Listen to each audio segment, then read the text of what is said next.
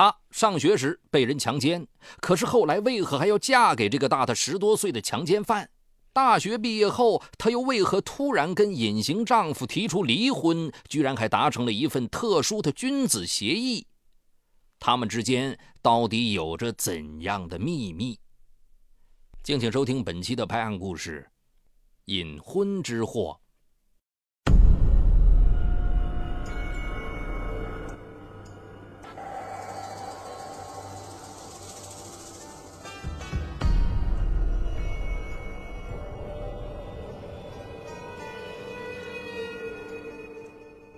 二零零五年十月下旬，柯瑶在网上与一个名叫郑麦来的男人邂逅，不久便双双坠入爱河。柯瑶自幼天生丽质，聪慧好学，在二零零五年的高考中以优异的成绩圆了大学梦，他被河南省一所高校录取。在读大一的上学期时，柯瑶在课余时间喜欢上网聊天，他注册网名如雪。经常在各大论坛和 QQ 聊天室与网友神侃。有一次，一个名叫蔡大的网友主动要求加如雪为好友。两人聊了一阵后，柯瑶觉得这个蔡大谈吐幽默、善解人意，从此柯瑶经常与蔡大相约上网聊天。蔡大看上去非常坦诚，很快告诉了柯瑶自己的真实身份。他真名叫郑麦来，比柯瑶大十五岁，家住河南新郑市农村，是个地地道道的农民。郑麦来还向柯瑶倾诉了自己的内心伤痛。他曾经有过一次失败的婚姻，离异后倍感孤独，十分渴望有一段新感情来慰藉寂寞的心灵。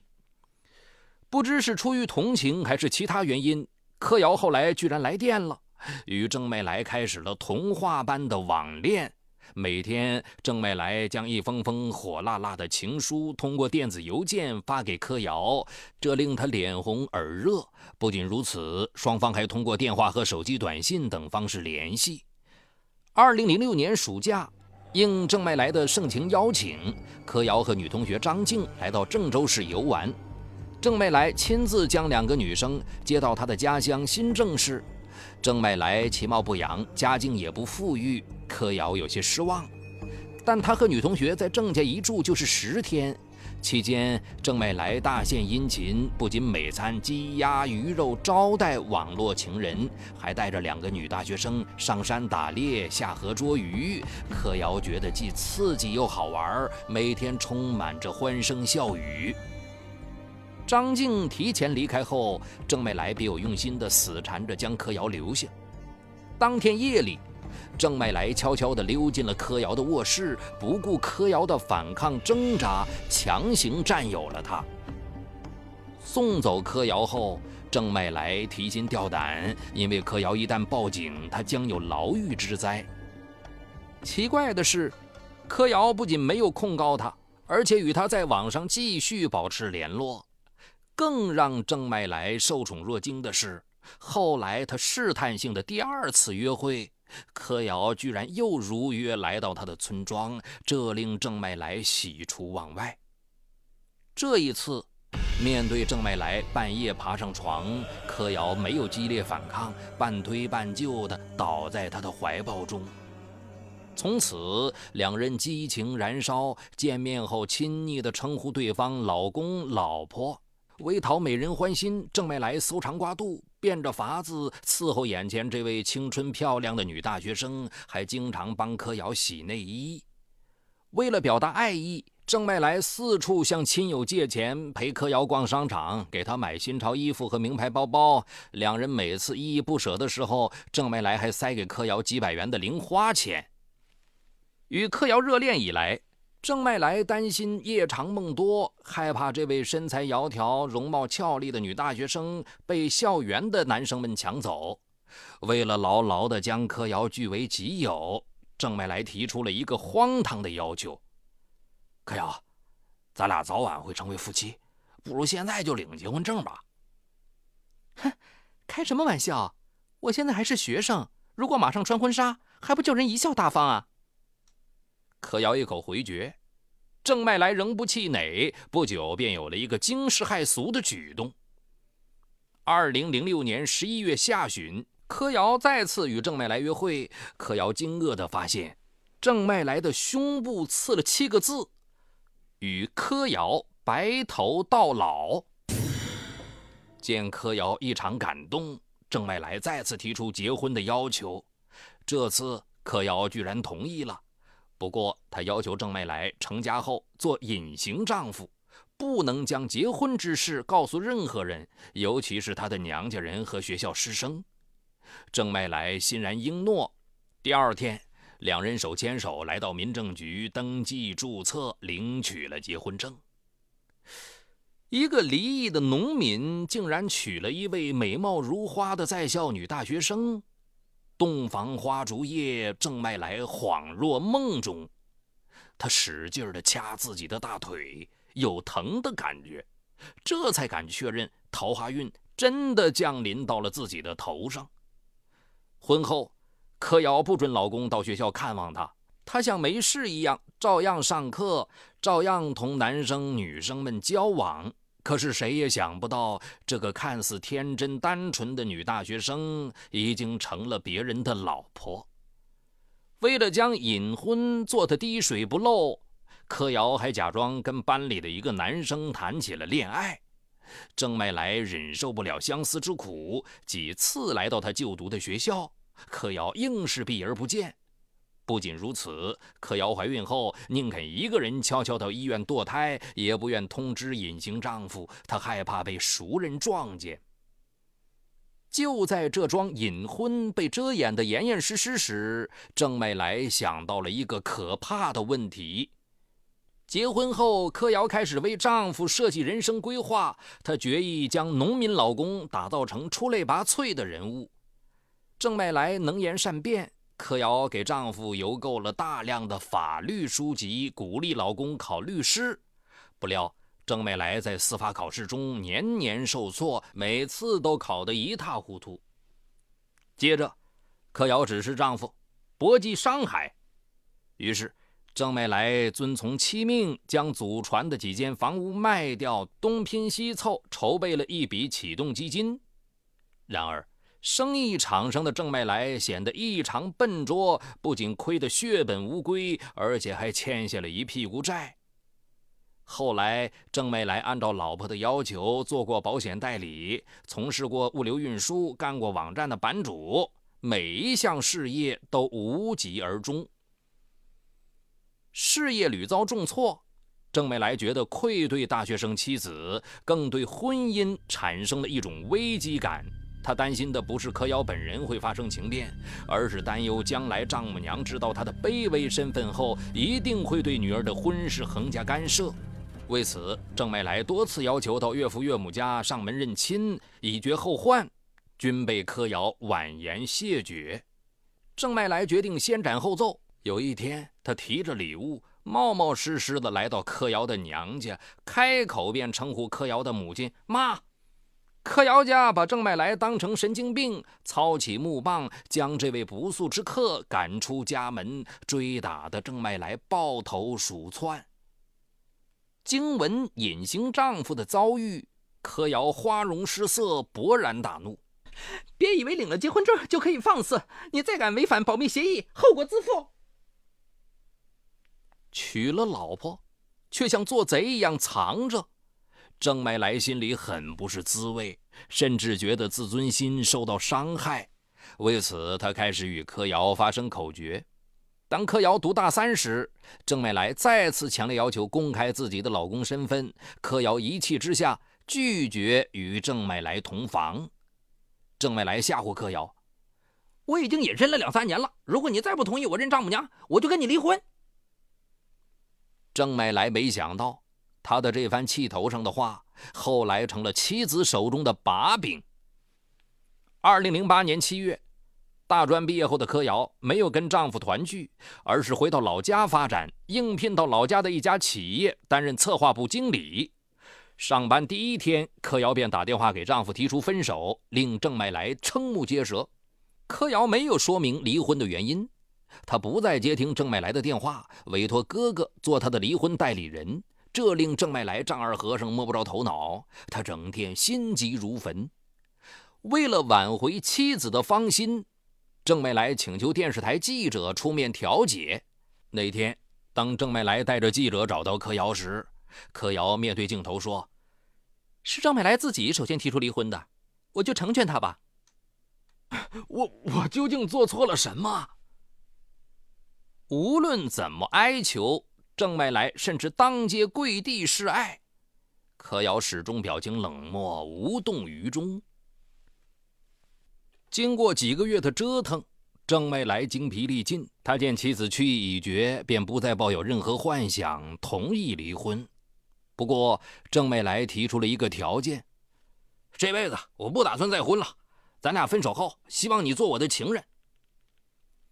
为了尽快冲出围城，柯瑶违心答应分手后继续保持两性关系。也许在柯瑶看来，他在隐婚中的确花了郑麦来不少钱，才满足郑麦来的这种非分要求，也是做身体补偿吧。双方达成君子协议后，二零零九年一月，他们在民政局办理了离婚手续。不料。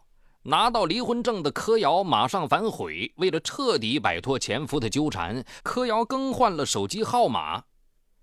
前妻说话不算数，惹恼了郑麦来，他光着上身来到柯瑶的单位，大吵大闹，要求前妻兑现身体补偿协议。当人们看到郑麦来胸前与柯瑶白头到老的刺青时，一个个目瞪口呆。前夫的搅局令柯瑶无地自容。为了安抚郑麦来，柯瑶想出了一个折中的办法。她同意与前夫在网上视频裸聊，前提条件是郑美来不得将她的视频截图恶意传播。郑美来接受了前妻的提议。在他看来，与前妻在网上翻云覆雨，既新鲜又刺激，同时又可以节省车马费和开房费。于是，郑美来当天晚上打开电脑摄像头，迫不及待地宽衣解带。电脑另一端的柯瑶正在上网。然而，就在郑麦来兴趣盎然的挑逗前妻时，柯瑶却当头给他泼了一瓢冷水：“下流无耻！”前妻突然关掉电脑。令热血沸腾的郑麦来大为扫兴，他认定前妻是在故意耍他。为此，他不仅给柯瑶每天发送无数条性骚扰的手机短信，而且还打电话对他的家人进行人身威胁，这令柯瑶全家陷入噩梦之中。自从柯瑶提出离婚以来，一个个疑问困扰着郑麦来。当初女大学生为何会看上他这个无业游民？柯瑶为何甘愿同他隐婚？离婚背后究竟隐藏着怎样的真相？二零零九年五月六日，郑麦来在清理前妻的旧物时，无意中发现了柯瑶的一本隐婚日记，顿时气得七窍生烟。柯瑶在一篇日记中写道。我知道我们的交往中，也许我一直在欺骗他吧。每一次相见，我都存在着目的性，而他却一直以为我在想他。其实我从来没想过要和他过一辈子，至少在领结婚证之后，我没有想过。不过我承认，领结婚证之前我是想过的，但都是按照我的想法来安排的。只是后来我发现事情根本不可能按我的计划发展，我就开始打算离婚。根据郑麦来的解读，柯瑶口中的目的性就是贪图他的钱财。想到一个女孩为了每次几百元零花钱而拿婚姻当儿戏，郑麦来不寒而栗。更令郑麦来寒心的是，柯瑶还在日记中把他骂得猪狗不如。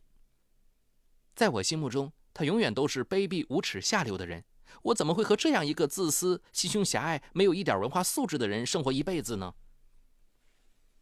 前妻的每篇隐婚日记，针一样刺疼了郑麦来脆弱的神经。既然前妻欺骗他的感情，郑麦来要求前妻兑现身体补偿协议的心理更加强烈。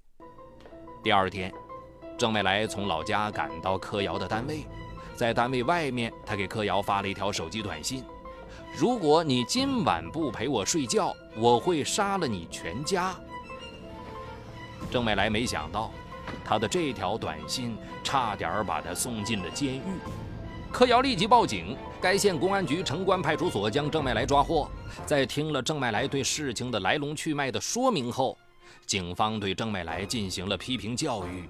郑麦来承认了错误，并表示今后不再骚扰柯瑶。于是警方便放了郑麦来。求欢不成，反被警方请进了派出所。回到家中的郑麦来越想越憋屈。在他看来，自己并未实际做出违法犯罪之事，前妻竟然动用警方整他，这口恶气实在咽不下去。在此后的两个月里，郑麦来与前妻开始了一场拉锯战。郑麦来通过电话和短信不停骚扰柯瑶，令柯瑶心烦意乱、苦不堪言。为了反击对方，柯瑶横下一条心，以其人之道还治其人之身，将郑麦来的无赖嘴脸向其所在村的村民广为传播。期间，一位热心的媒婆上门给郑麦来介绍了一位女朋友。这位姑娘看上去长相甜美、温柔贤惠。然而，当她听说郑麦来强索前妻身体补偿这个丑事之后，姑娘扭头就走。无独有偶。郑麦来应聘到当地一家物业公司做保安，公司后来不知通过什么途径知道了郑麦来曾被请进过派出所的事，毅然将他辞退。郑麦来怀疑前妻在背后捣鬼，对柯瑶恨得咬牙切齿。一件件不顺心的事积压在一起，令郁闷已久的郑麦来找不到发泄的出口，他把罪责全部算在前妻身上。如果当初没有那桩隐婚，如果柯瑶痛快兑现身体补偿离婚协议，他就不会落得个身败名裂的下场。二零零九年七月五日，郑麦来再次来到前妻的老家，要求与前妻同居。柯瑶对他轻蔑讥讽：“哼，你又想进派出所吗？癞蛤蟆想吃天鹅肉，你给我滚远点儿！”话说出口后，柯瑶意识到来者不善。立即将前夫的行踪打电话告诉了自己的母亲。被赶出家门的郑麦来在该县城买了一把菜刀，在柯瑶上班的必经之路埋伏。晚上十点五十分左右，柯瑶出门去上夜班的途中，发现了十几米外的前夫身影，柯瑶便大声尖叫：“啊，来人呐！歹徒要杀人了！”前妻的半夜尖叫令郑爱来心惊肉跳，他一个箭步冲上前去抓住柯瑶，将菜刀架在他的脖子上。再喊，再喊就宰了你！柯瑶真的开始害怕了，她被前夫胁迫走进附近废弃的窑洞里。面对寒光闪闪的菜刀，柯瑶说：“只要不杀我，你让我做什么都行。”于是。郑麦来强奸了柯瑶，在受凌辱的过程中，柯瑶没有反抗。当郑麦来发泄完兽欲后，柯瑶说：“你走吧，我不会报警。”郑麦来穿好衣服，正准备起身离去时，突然想起柯瑶是一个反复无常的女人，他突然将柯瑶扑倒在地，一边用双手死死地掐住其脖子，一边咆哮道：“你！”你不报警才怪！骗鬼去吧！在掐昏柯瑶之后，郑麦来又挥刀向前妻的喉咙砍去。作案后，郑麦来租车连夜逃回老家。第二天，柯瑶的母亲在窑洞中找到了女儿的尸体。二零零九年十月十三日，逃亡的郑麦来被抓获归案。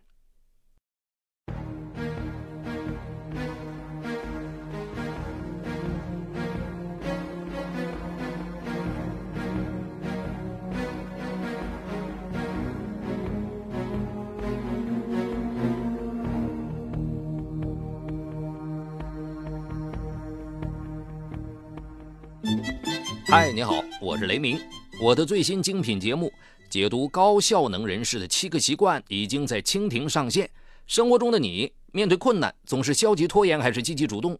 你为自己的低效、懒惰懊恼抓狂吗？那些行动力超强、成功高效的人是怎么管理自己生活的？如何更好的知己知彼，建立共赢的人际关系呢？